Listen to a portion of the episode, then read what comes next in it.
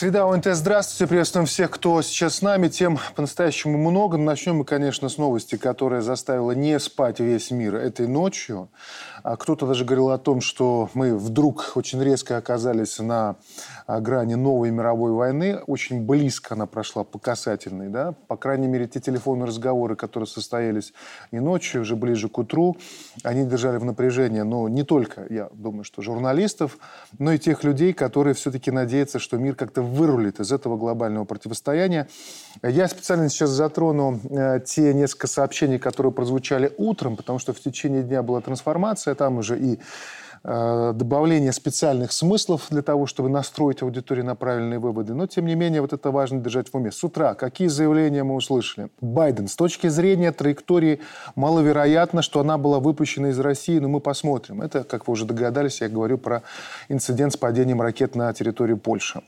А дальше читаем. Самолет НАТО отследил траекторию ракеты, упавшей на востоке Польши. Это передает э, CNN. Кто ее пустил, не сообщается. Ну, держит секрете, конечно, информация у них уже изначально точная была.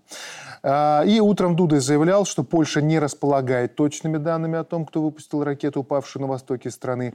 А, и Польша привела в состояние повышенной готовности все службы, в том числе специальные. Александр Иванович, что же это было все-таки? То, что было, то и произошло. В общем-то, поводов для эскалации они всегда искали поляки. И э, это происходит уже на протяжении, скажем так, всей специальной военной То есть операции. ракета не случайная прилетела? Э, я думаю, что в данном случае тут э, может быть две причины. И не случайность, и в то же время техническое повреждение. Дело в том, что в последнее время вооруженные силы Украины используют ракеты, даже той же С-300, которые прошли уже все сроки годности то есть на складах не осталось, и то, что было на утилизации, они начинают использовать. Это мы видели уже неоднократно, в том числе и на Запорожье, когда она полетела в одну сторону, а потом повернула, она вообще в Днепр полетела и так далее. Вот такие вещи у них происходят постоянно. Я, то есть есть э, теория, на сегодняшний есть как день, бы вероятно, что случайно. То есть она я считаю, что все-таки это чисто техническая mm. это самая причина, техническая, потому что им самим такого бы тоже не хотелось. Но самое интересное, это интересно, и интересно э, не только Польше, но и Литве, и Латвии. Как пошли вот эти все эскалации. Угу. Вплоть до того, что давайте применим четвертую уже статью устава НАТО и так далее. Вот, и в данном случае вот единственное, кто на сегодняшний день их немножко останавливает, это Госдеп США, как ни странно. Что давайте посмотрим, давайте изучимся а потом выдавать какие-то результаты. А так в Польше сразу же был вызван посол России в МИД угу. для объявления ноты. А почему не посол Украины не был не вызван? Угу. Вот это странные такие вещи происходят. Ну, как, ну, как? они не странные. Да, да, да. Но для нас странно. А угу. так, а для них не странно. Это вполне в русле их политики. Вот. И в данном случае, вот вы сейчас зачитали да, новостную ленту, вот, не идентифицировано, мы пока не можем говорить, не отслежено и так далее. Я думаю, что все и идентифицировано, и все отслежено. Но выдавать пока не хотят. Для того, чтобы было время, как бы, так сказать, повысить уровень эскалации, напряженности в регионе. И опять же попросить у американцев помощи к тем же границам и Беларуси, и России.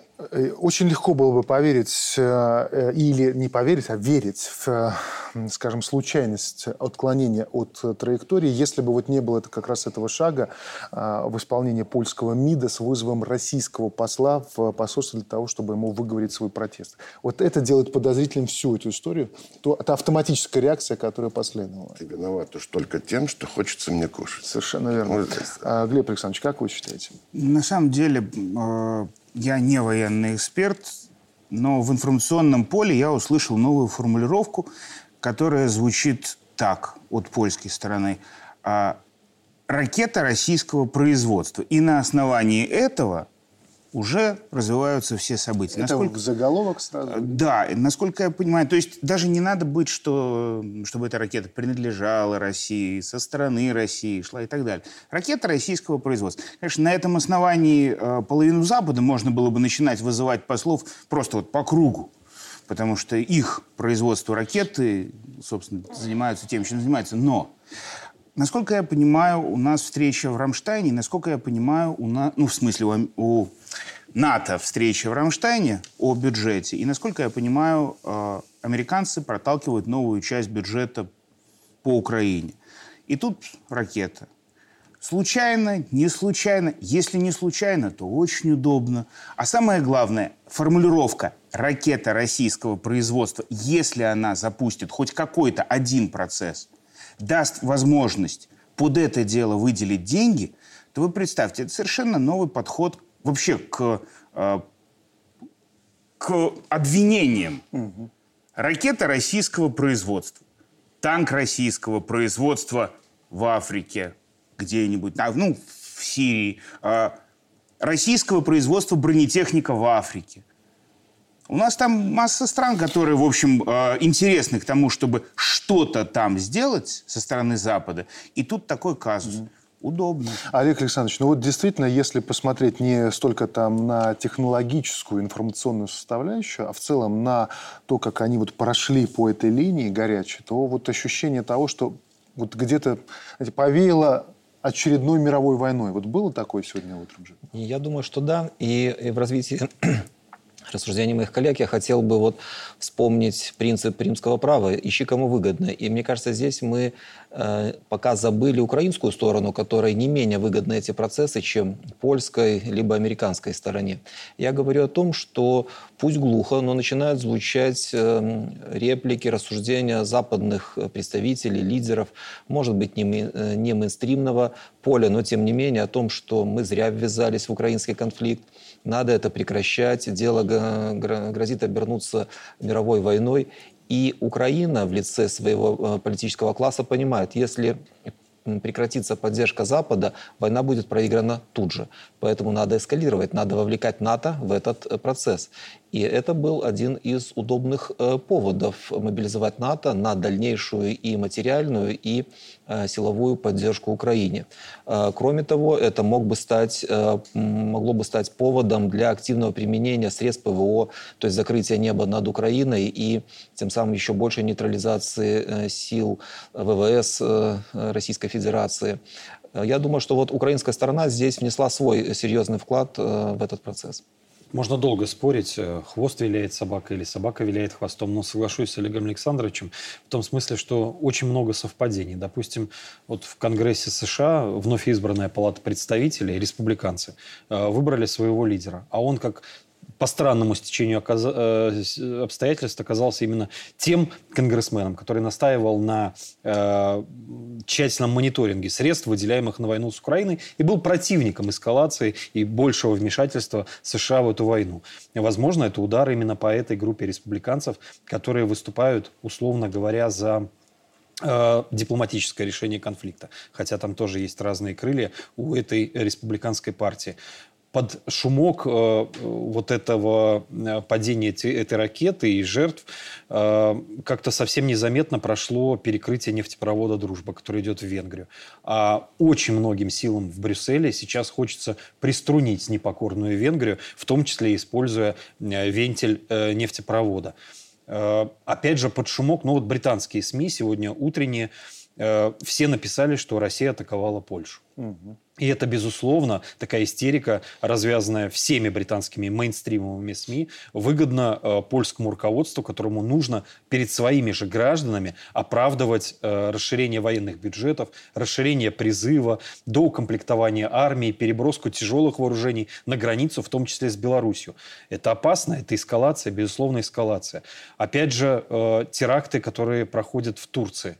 Они тоже ушли на э, периферию, на задний план, как будто не заметили претензий официальной Анкары э, к Соединенным Штатам Америки. Хотя которые беспрецедентно. Безусловно. То есть проходят буквально террорист сутки, тренировался указывается на Соединенные Штаты Америки. Э, это, опять же, новые взрывы автомобилей в Стамбуле. Угу. Все указывает на то, что новый очаг напряженности зреет именно там. Турция, Кипр, Э, возможно опять обострение по Нагорному Карабаху. Поэтому я думаю, что все силы, да, и еще один немаловажный факт, э, Западу сейчас экстренно нужны дополнительные козыри для того, чтобы заставить Россию 19 э, ноября продлить зерновую сделку. То есть Херсону уже мало. Нужно вот еще дополнительные аргументы. Поэтому в этой трагической, безусловно, ситуации, поскольку сообщается о том, что погибли э, мирные польские граждане, э, каждый э, чувствует свою выгоду, пытается ее извлечь по максимуму. При этом мы видим, что э, все это происходит на фоне и без того м, такого колоссального напряжения военной составляющей вблизи нашей границы. Это, конечно же, численность войск НАТО, которая сосредоточена. Вот сообщается, что с сентября там 378 тысяч солдат на восточных границах. В следующем году планируют увеличить до 500 тысяч. Если посмотреть планы там э, мадридского саммита, то это еще 700, то есть до 750 тысяч. Отдельно Франция с резервом миллион. Да. Миллион. Александр Иванович, они... Особенно увеличение численности вооруженных сил США именно в нашем регионе. Да, да, вот да. что идет. Это идет такими масштабами, потому что я могу сказать, что за последние два года где-то в два с половиной-три раза увеличилась численность вооруженных сил. Не говоря уже о том, что есть отдельные батальоны, такти- тактические группы, которые работают на ротации, конечно. Но техника всегда остается на территории этих стран, где они были. То есть в данном случае мы видим, что э, в случае какой-то военной угрозы попросту перебрасывается только личный состав. Понимаете? Не техника. Вот надо было, чтобы с техникой э, бригаде перебросить куда-то, надо где-то порядка 180-200 вылетов. А тут один самолет, личный состав. и тут же личный состав имеет и технику, и Александр расположение. Иванович, ну, поправьте меня, но даже в худшие годы холодной войны так быстро, в такие короткие сроки контингенты э, в Западной Европе не расширялись. Невозможно было этого делать. И тут повод за Невозможно. поводом. Вот сегодняшнее падение ракеты, а, ну пусть они еще доказывают, пусть они обнародуют эти данные о том, кто все-таки а, стоит, а, чья ракета была на самом деле, но факт остается фактом, они получили колоссальную возможность для того, чтобы абсолютно легально, с точки зрения международного права, сосредоточить огромные а, войска вблизи своих восточных а, границ. Простите, с точки зрения международного права абсолютно нелегально. Почему же? Потому что, как вы верно заметили, еще доказывать и доказывать. Ну, то есть сначала доказательство, потом вступает в действие международное право. С точки зрения информационного поля они получили карт-бланш. И та же самая Британия, которая раскачивает сейчас э, истерию, ну, она, собственно говоря, весь год раскачивает. Она раскачивает ее не просто так. У нее свои интересы. И выстраивание э, отрезающего кордона от Финляндии до э, юга, до Балкан, это британский проект. Американцы на нем еще погорят. Вообще- Э, вообще, э, но э, вопро- да. вот здесь вопрос.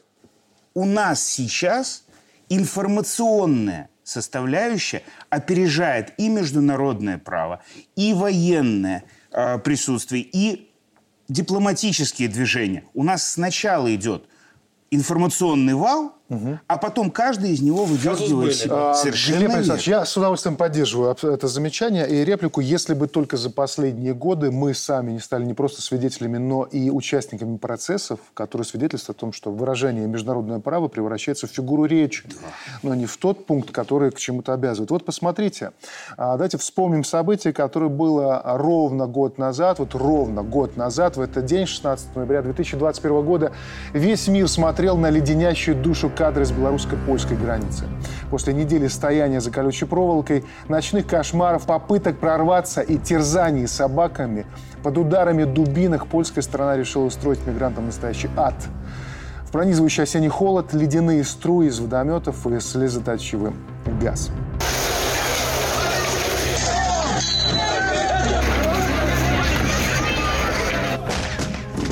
Пошли светошумовые гранаты! Смотрите, ему просто залили. У него лицо обожжено.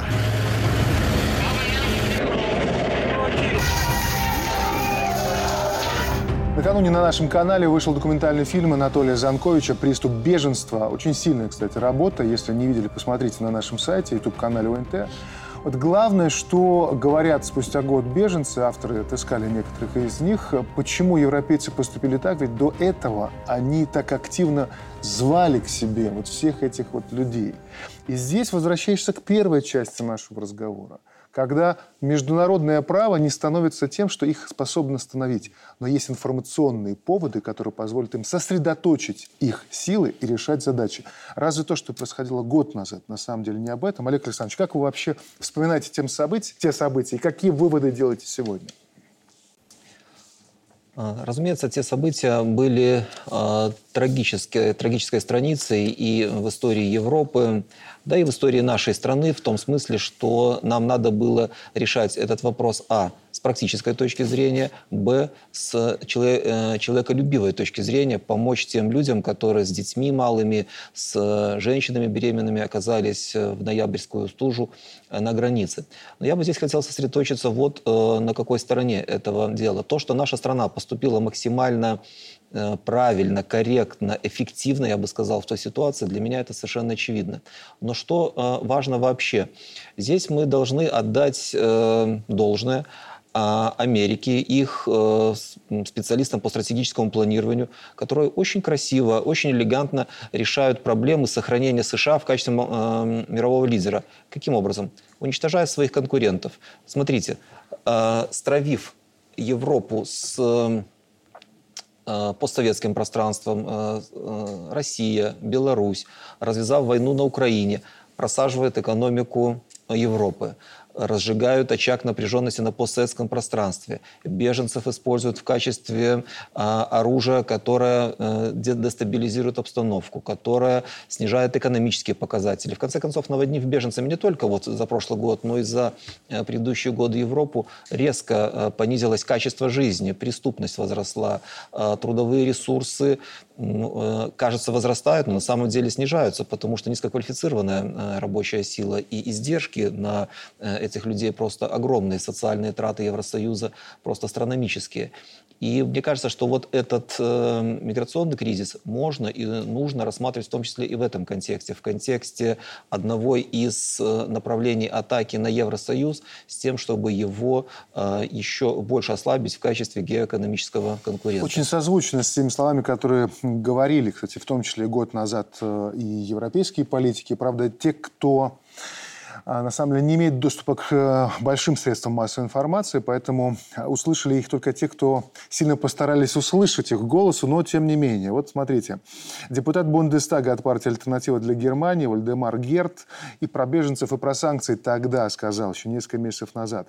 Если на это смотреть прагматически, даже собственной политической доктрины, то, что мы делаем с Беларусью, нам не выгодно ни в каком случае – мы одна цивилизация, у нас один генетический код, но если мы дальше будем себя так вести, то наши братья, наши соседи будут работать с китайцами. Так что мы останемся никому не нужной захудалой провинцией. Зачем вы это делаете? Кому от этого выгодно? Выгодно. США. Тот, как говорится, бенефициар последних всех событий и э, спецоперация на Украине, и тот же миграционный кризис, это все выгоды только для США приносит. И на сегодняшний день мы можем даже судить о том, что э, даже идет процесс, вот если пойдет процесс, полностью станет в русло э, рецессии в Европе, то э, конкретная деинструализация пойдет именно в Европе. Куда пойдут все производства? Где дешевые энергетические?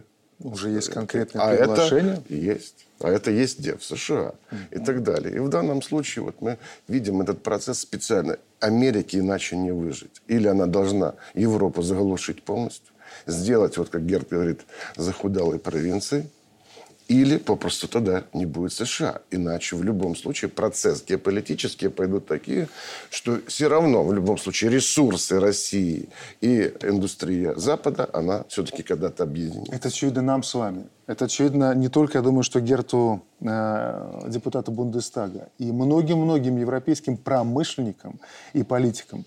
А почему как они оказались в такой ситуации, когда не могут уже сделать так, чтобы повернуть назад? Они что, в заложниках, что ли, находятся? Нет, они находятся в состоянии информационной блокады внутренней, потому что медийный контроль на сегодняшний день в нашем мире, который уже наполовину сместился в дополненную реальность, медийный контроль является важнейшим ресурсом, вот о чем мы ну, неоднократно уже говорили.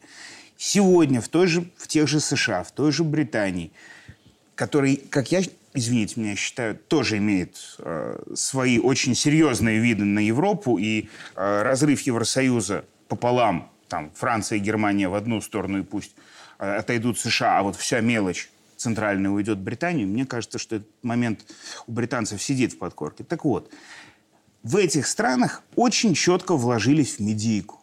Они знают, что вот возьмем те же США, на выборах – параллельно с выборами идет грандиозный информационный внутренний, маленький в технологической э, сфере скандал. Рухнула крупнейшая криптобиржа. Да, там очень серьезные потери, но придачу ко всему выяснилось, что это схема по отмыванию денег через Украину, эту биржу, и обратно в Демократическую партию США. В любой другой момент времени – в любых других обстоятельствах в любой другой стране, это привело бы к отставке правительства по меньшей мере, к грандиозным разборкам, к судам. И все это было бы очень быстро. Почему? Потому что вся медийка бы сразу вспухла. На сегодняшний день в США, ну, забыли эту тему. Ее, конечно, республиканцы постараются вспомнить, но дорога ложка к обеду. В тех странах, которые мы перечислили, и прежде всего это Германия и Франция, идет переформатирование медийного поля. В Великобритании и в США оно уже произошло. Если мы вспомним, как выглядела э, Guardian год тому назад, и как выглядит Guardian британская вот с февраля этого года, то это две разные, очень прям разные Гардины, которые просто пишутся одними и теми же людьми. Почему? Потому что пришел приказ идти на восток. И все дружненько, медийка работает в нужном либо направлении. с нами, либо против Но нас. здесь Ни вот надо других вариантов не пояснять бывает. э, Глеба, вот когда мы говорим, медийщики задают повестку, задают тон, диктуют, они на передовой. Надо понимать, что это не мы, журналисты, вращаем э, землю под ногами Да. и мир в целом. На самом деле э, медиа стали просто инструментом, через который проводятся э, политические амбиции, коррупционные амбиции, интересы и все остальное. Что касается Guardian, то там, да, в сегодняшней газете э, две главные новости. Во-первых, что, конечно, Россия отбомбилась по Польше. Во-вторых, что яйца в Великобритании в дефиците и могут исчезнуть совсем. Ну вот чем э, сопровождают Вот эта невозможность политиков западных, э, ну, тех, по крайней мере, кто а, претендует на то, что называется лидерами, а, заявить свою точку зрения, на прошлой неделе очень ярко и образно обозначил президент Сербии Вучич, который сказал, что мы, конечно, все понимаем, что происходит с северными потоками, но вынуждены прикидываться дурачками и молчать. Я так понимаю, что это сейчас и происходит, э, в том числе в самой Европе. Президент Беларуси не так давно а, прокомментировал, а, вернее, ответил на вопрос, а почему западные политики ведут себя так, чего они боятся. Давайте послушаем этот фрагмент. Германия, вся Европа, там нет руководителей сейчас.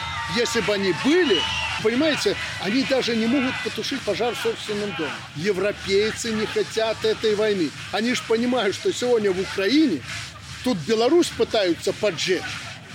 Вспыхнет завтра вся Европа. Мировая война. Где? Не в Америке, а вот здесь. Американцы единственно боятся ядерного оружия, потому что туда может прилететь не будет применено ядерное оружие, значит, будет обычным оружием воевать. Где? У нас будут воевать. Мы тут будем в этом котле. Украина уже полыхает, богатейшая. Нет такой страны, как была Украина.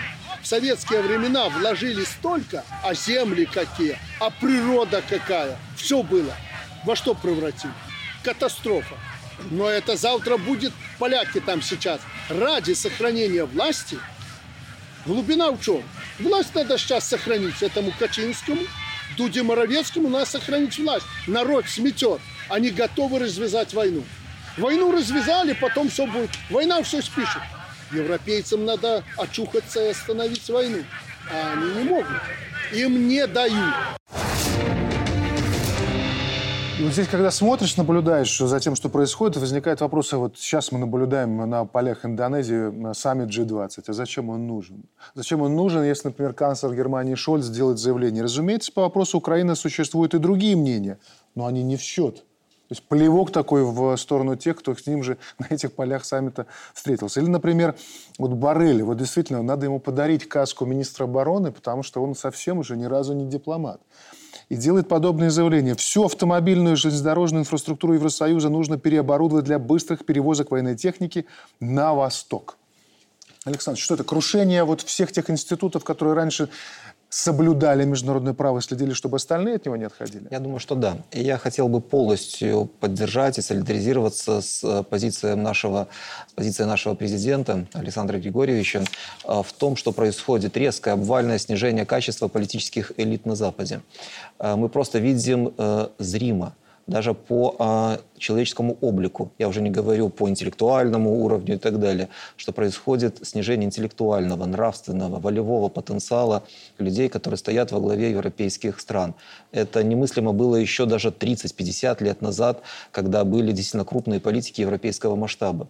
С чем это связано? Ну, в принципе, это связано с резким понижением уровня европейской культуры, массовизацией. Массовый человек – это сейчас не только человек, который э, где-то вечером смотрит сериал, но и тот, который э, в, на высоких кабинетах принимает решения. Это тоже массовый человек, практически, практически ничем не отличающийся по своему развитию от э, среднего, даже ниже среднего э, буржуа Европы. Во-вторых, это индоктринация, идеологическая индоктринация э, европейских лидеров, ведь они практически все так или иначе прошли через американскую подготовку, через американские университеты, через какие-то курсы, которые в американских университетах. Там и компромат был, там и наркотики, там и другие э, пороки, которые можно в случае необходимости вспомнить. Но и не только это, а то, что умы вкладывали э, определенную идеологию не в интересах европейских народов, немцев, французов, поляков. Они же не действуют в интересах своих народов, о чем э, только что, ну или вернее раньше, но мы сейчас посмотрели, сказал наш президент.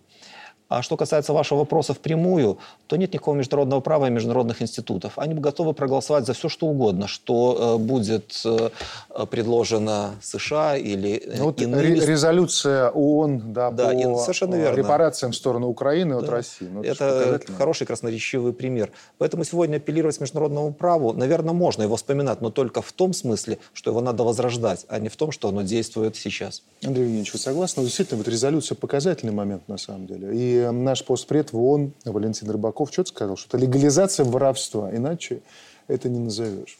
К сожалению, да, и э, просто приходится удивляться тому, с какой скоростью, я согласен с Олегом Александровичем, деградируют э, политические элиты. При том, что, ну, возьмите и по возрасту, и многие по образованию. Это ведь те же самые люди. Просто они э, входят вот в такое пике или воронку э, политической целесообразности, когда умные люди, ну, надо признать, там, Барель не, не глупый человек, там, и э, Мишель... Не хочется признать. Да, э, нет, я думаю, что они не глупые люди, и они э, внутри себя понимают, что они произносят глупые вещи, которые никак не соотносятся ни с э, национальными интересами стран, э, которые они представляют, ни с паневропейскими интересами. Просто они подставлены. Я вот здесь склонен верить даже больше конспирологам. Хотя какая-то конспирология, когда нам публично заявляют, что телефон Ангелы Меркель прослушивался АНБ американским в течение 12 лет. Ну, ну как? Вот после этого не верить конспирологам. Что да, есть, да, на самом деле огромный пакет компромата, есть связывающий по рукам и ногам э, документы, решения, которыми просто из Э, зрелых политиков, а некоторые уже перезрелых политиков делают просто марионеток. А Макрон-то зрелый, перезрелый, недозрелый, это как вот? Потому что я когда смотрю на его метание Макрон, в Египте на да. климатическом саммите, он набросился на этого бедного Мадура, который еще совсем недавно называл нелегитимным президентом, встречая в Париже Гуайдо, Потом Керри, который тоже бодро тряс руку того же Мадура, еще пару лет назад там 15 миллионов долларов за его голову предлагал. За информацию. Макрон, это, э, говорят сами французы, это э, ставленник крупных транснациональных финансовых элит а вспоминаем знаменитую формулу за 300% прибыли. Не то, что к Мадуре бросишься руки ему целовать. Все, что угодно сделаешь для того, чтобы Францию, которую сейчас практически отрезали от всех энергетических потоков, на первый план вышла Турция, Италия, Польша, кстати, та же самая, Норвегия, страны Балтии – а Францию отрезали. У нее, кроме атомных реакторов, э, ничего не осталось своего, такого фундаментального. А с э, топливом для ядерных реакторов большие проблемы, потому что это Россия, Казахстан. Вот э, Глеб меня поправил, когда я сказал, что э, Керри 15 миллионов долларов за голову, я сказал, э, Мадуро. Вы меня поправили. То есть с точки зрения фактологии это правильно, что за информацию. Но когда мы посмотрим на э, судьбы Хусейна, э, Каддафи и прочих э, лидеров, ты задаешься вопросом, а как ЦРУ потом использует эту информацию? Хотя мне что-то подсказывает, что у ЦРУ всегда была информация о том, где находится Мадуро, что делает и с кем он это время проводит. Давайте немножко отвлечемся от G20 и перейдем к такому а, а, событию. Значит, в понедельник СМИ показывали приезд Зеленского в город Херсон.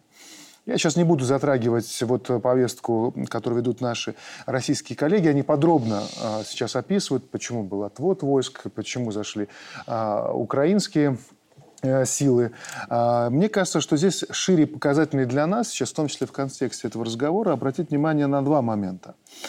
Первое, это, ну, видимо, специально по случаю приезда Зеленского появилась вот такая сцена. В данном случае мы используем фотографию Associated Press, публикую которую Daily Mail сообщает, в Херсоне после прихода в ВСУ нескольких местных жителей привязали к столбам за сотрудничество с российскими войсками. Вообще выглядит как дикость. Это и есть дикость. Но, знаете, я почему сейчас э, скажу, м, выбрал этот фрагмент, не только потому, что там как-то на нем сделать специальный акцент, а потому, что вот у меня ощущение, несколько дней вот об этом думаю, ощущение, что режим Зеленского абсолютно сознательно, но зачем, я не понимаю, пытается расчеловечить украинцев в глазах всего мирового сообщества. Не россиян, украинцев в глазах мирового сообщества. Таким образом, они бросают тень в первую очередь на самих себя. Давайте посмотрим даже года 3-4 назад. Это происходило в украинских городах. Якобы они мародеров обвязывали пленкой, вот, избивали их и так далее. Здесь вопрос в том, что попросту все эти вещи украинского национализма, они выходят наружу. Выходят наружу. И они попросту не могут их спрятать. Они, может быть, и не хотели этого показывать. Но это настолько массово, настолько массово. Насколько вот мне известно, СБУ там попросту, если что-то там они освободили, украинские силы, они тоже зачистку проводят. Они делают фильтрацию. Это вообще это страшные вещи. Там попросту один сосед на другого доносит, что тот якобы общался с российскими войсками. Надо уточнить, А что он общался? Что значит фильтрация и все Ну, остальное? Это принудительное задержание, незаконное. Это пытки, это убийство, что показали И, э, кадры и из Харькова. В том числе Харьковской расстрелы. области. Да, в том, числе расстрелы. расстрелы. да. Надо пояснять, что Прямо такое на фильтрация. месте. и- Прямо на месте. В этой связи, смотрите, вот э, по поводу информационной поддержки, я предлагаю всем уже присоединиться. А, В эти же дни возник такой, ну, скандал, да, который просто затмила потом информационная повестка другая, но тем не менее. Это когда а, Киев решил лишить аккредит- аккредитации целый ряд журналистов, причем западных журналистов, там э, представители CNN и Sky News, Э, совпадение или нет, но в тот момент, когда выносили это решение, во-первых, говорили о том, что они не согласовывают видите ли, свою работу в демократическом украинском государстве, западные журналисты. Во-вторых, это совпало с появлением в эфире британского э, телеканала кадров, где вот мужчина с украинским флагом выбрасывает руку в нацистском приветствии. Вот здесь эксперты начинают спорить. Вот что это было? Вот эта попытка вести такую цензуру успешно. Это нежелание, чтобы э, видели связь между украинским режимом и нацистами, а другие говорят, нет, все уже все давно поняли. Желание было такое, чтобы, не дай бог, не сорвали попытку создать вторую бучу на территории, территории города Херсона. Накануне мы видели, что такие попытки были. Вот вы к чему больше склоняетесь, Глеб Александрович, в этом? а, Возвращаясь к предыдущему и с этим э, два Да-да, вопроса в одно. конечно. А, И там, и там мы говорим о британцах, и там, и там мы говорим о информационном присутствии Британии в украинских событиях, а оно определяющее, если не подавляющее. А Британия потихонечку раздвигает границы а, приемлемого для своей аудитории. Это не Украина. Это не действие Киева. Это действие Британии на медийном поле. Она потихонечку учит своих зрителей, читателей, своих потребителей информации, что да, это будет, это страшная война, да, там всякое бывает, но главное, вы же понимаете, да, что несмотря на то, что вы сейчас увидели, товарищи британцы, несмотря на зигующего э, человека в Херсоне, несмотря на людей, привязанных к столу, вы же понимаете, какая сторона правильная, да? И поэтому всегда идет сначала новость о том, что Россия убивает, Россия наносит бомбовый удар, Россия то все. А потом идет в качестве, ну, у нас же плюрализм мнений, говорит Британия своим потребителям информации. И потребитель информации очень хорошо и четко запоминает, что Россия во всем виновата. И да, украинцы ведут себя, ну, там вот нехорошо, здесь нехорошо. Но неважно, неважно. Главное победить общее зло. Вот. Это потихоньку для того, чтобы свою аудиторию примирить с мыслью, что потом всплывут все некрасивые подробности. Ничего страшного. Главное, что мы победим. Мы победим, мы на стороне добра. В свое время британцы э, сопровождали информационно-сирийскую операцию на э, антироссийском поле в Сирии работало, это по открытым данным, они уже и есть везде. Просто сейчас они уже никому не нужны. Там 500 профессиональных групп информационного влияния, разных, не связанных горизонтально между собой, работало конкретно по российскому присутствию в Сирии, конкретно создавая информационный фон в англоязычном пространстве. Сегодня этим занимаются, ну, потому что события Сирии далеко, а Украина все-таки поближе к британскому непосредственному э, полю желаний, вот, скажем так.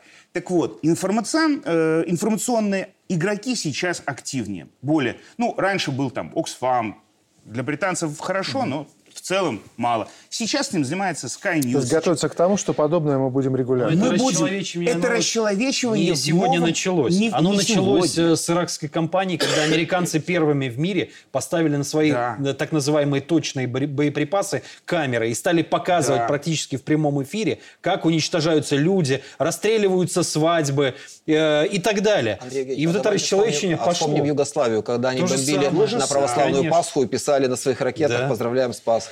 На И здесь я сегодняшний хотел день, бы... по-моему, основной фактор, который правит от этой европейской всей ситуации, это то, что к власти в Европе пришли внуки нацистов и коллаборационистов. Вот посмотрите даже по на сегодняшнюю ситуацию в политике, кто какой власти, кто через что прошел.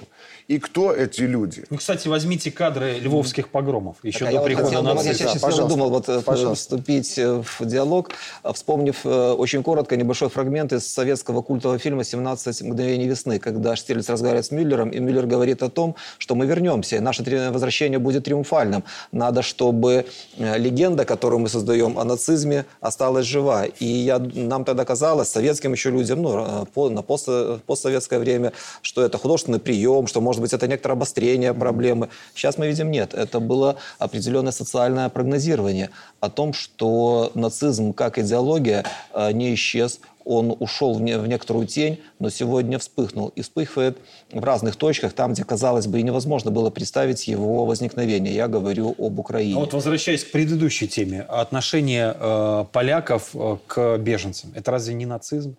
То есть од- одну часть беженцев из Украины они считают, ну или по крайней мере называли полусвятыми и принимали в любых размерах. А здесь 8 тысяч несчастных. 8 тысяч это не по нашим оценкам, это по оценкам на- наших европейских соседей. 8 тысяч беженцев, которые считались э, людьми второго сорта, которых вот так можно поливать э, в холодную погоду и водометами, травить газом, слепить, э, оглушать. Э, даже по данным польских правозащитников, два с половиной десятка человек погибло в результате действий э, польских военных, э, стражей границы и так далее. А другие правозащитники, опять же, польские, европейские, говорят о том, что их может быть там по две сотни. И что сделали, да, и что сделали э, польские власти? Они просто ввели такую э, зону, э, в которую не допускали ни правозащитников, ни журналистов. Вот и вся свобода слова, При этом- вот и все медиа. При этом, чтобы понимали, в том числе наши зрители, когда мы говорим, что на пике в Беларуси в 2021 году, вот во время этого кризиса было... Ну, давайте возьмем самые большие а, оценки, там, да про 7 тысяч они говорят, ну пусть 7 тысяч. Каждый месяц через средиземноморские потоки, там и западные, и южные, и восточные, идет десятки тысяч человек. А каждый год это миллион человек. И это понятно, что это крайне заниженные оценки. Забор, напомню, стоит только по этому поводу у нас. Ну, там ну еще же мигранты, в Соединенных Штатах Америки Способ строить. воспитывать нацизм, в том числе у своих военных, у полицейских, у общества, когда общество с подозрением смотрит на любого иного человека, который рядом.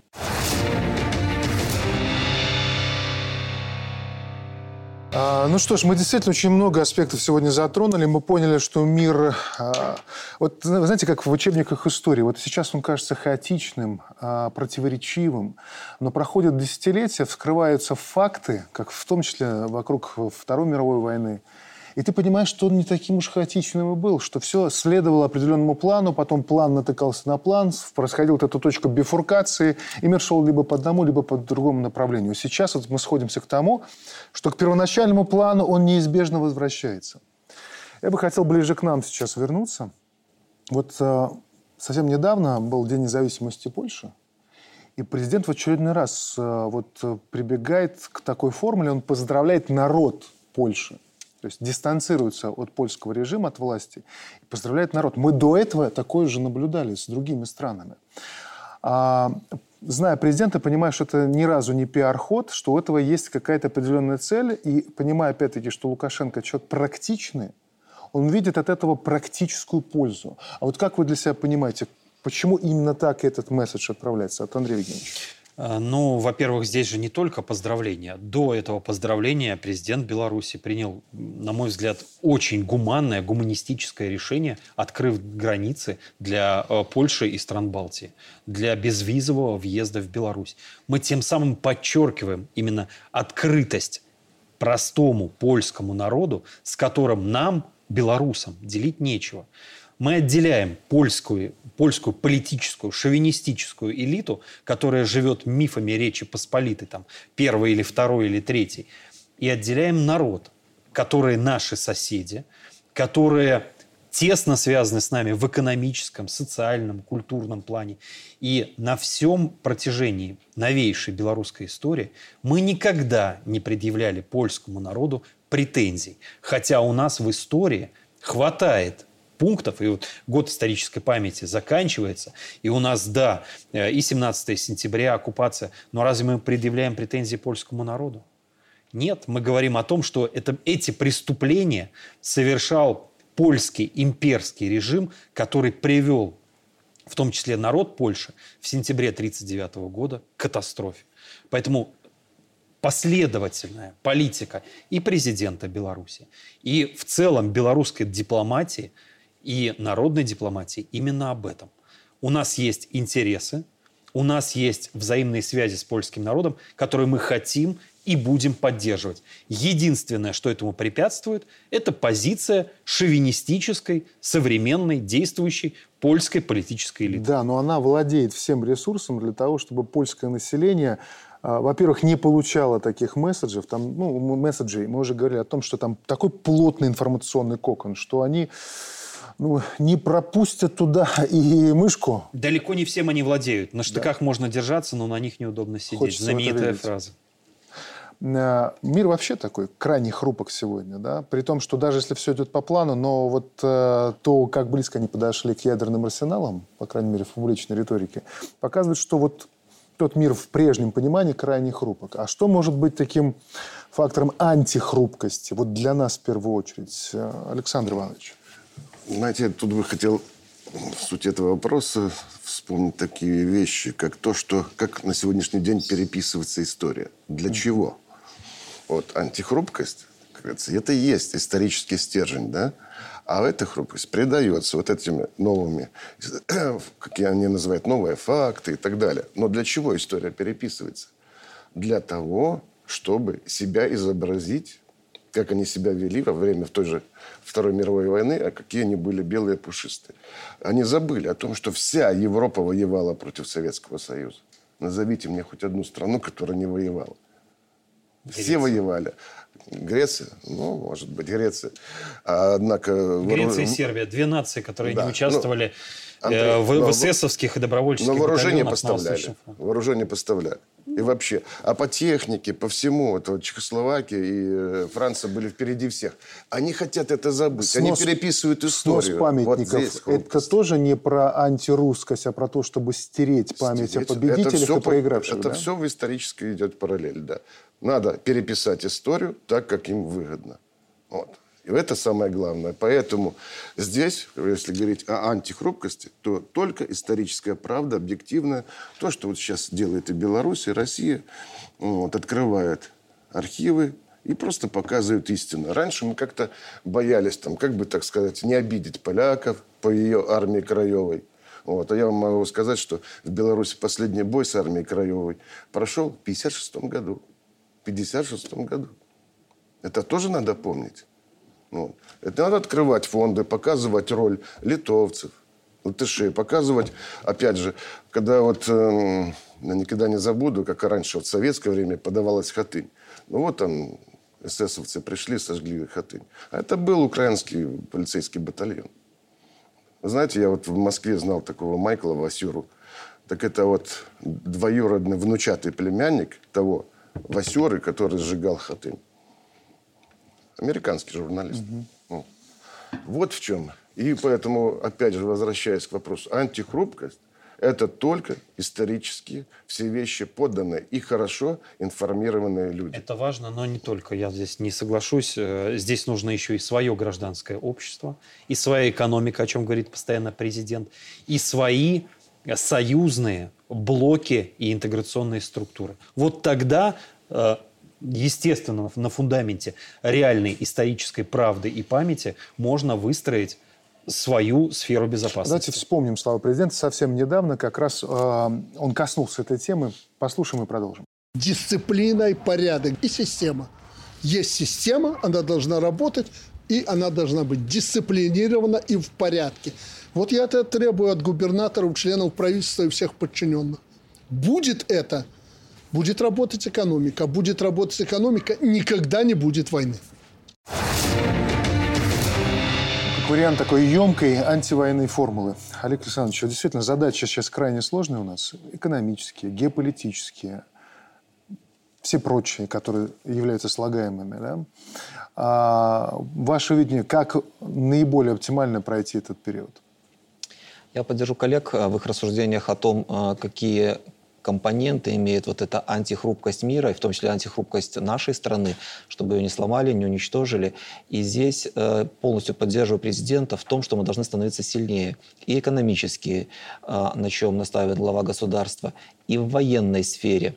И вот э, эта формула древних «хочешь мира, готовься к войне», а, она сейчас как никогда актуальна. А, уважают силу. А, можно сколько угодно говорить о том, что там должны уважать, должны там ценить и так далее. А мир всегда был построен таким образом, что уважали тех, кто может ответить, э, кто имеет силу. А, Достаточно ли этого? А, Думаю, что нет. А, Для нас важно и смотреть в будущее. Бог даст, пройдем мы этот э, период кризиса, выкарабкаемся. Надо будет строить мир. На каких основаниях?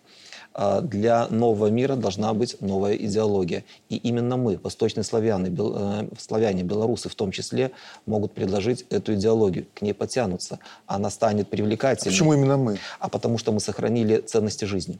Те ценности, которые сегодня не загоняют в ад на земле, которые не разрушают общество, разлагая. При- Вот мы сегодня говорили о расчеловечивании. Ведь расчеловечивает та практика, которая строится на определенной идеологии. Мы должны очеловечивать. И это мы заложили в том числе в свою конституцию. Семья здоровая, историческая память э, как ценность, труд, патриотизм, справедливость. Это ценности жизни. Это ценности, на которых сегодня катастрофически не хватает в мире. А мы боремся за них, отстаиваем. Я думаю, эта идеология также может стать идеологией вот этой антихрупкости, идеологией силы, идеология, на которой можно строить общество будущего. Благодарю. Глеб.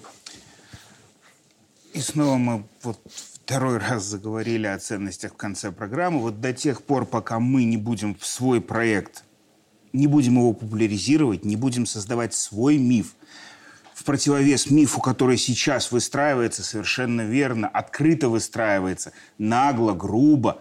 Он потом обрастет красивыми э, подробностями, потом появятся деятели культуры, которые сделают все уже как надо. Сейчас они создают каркас.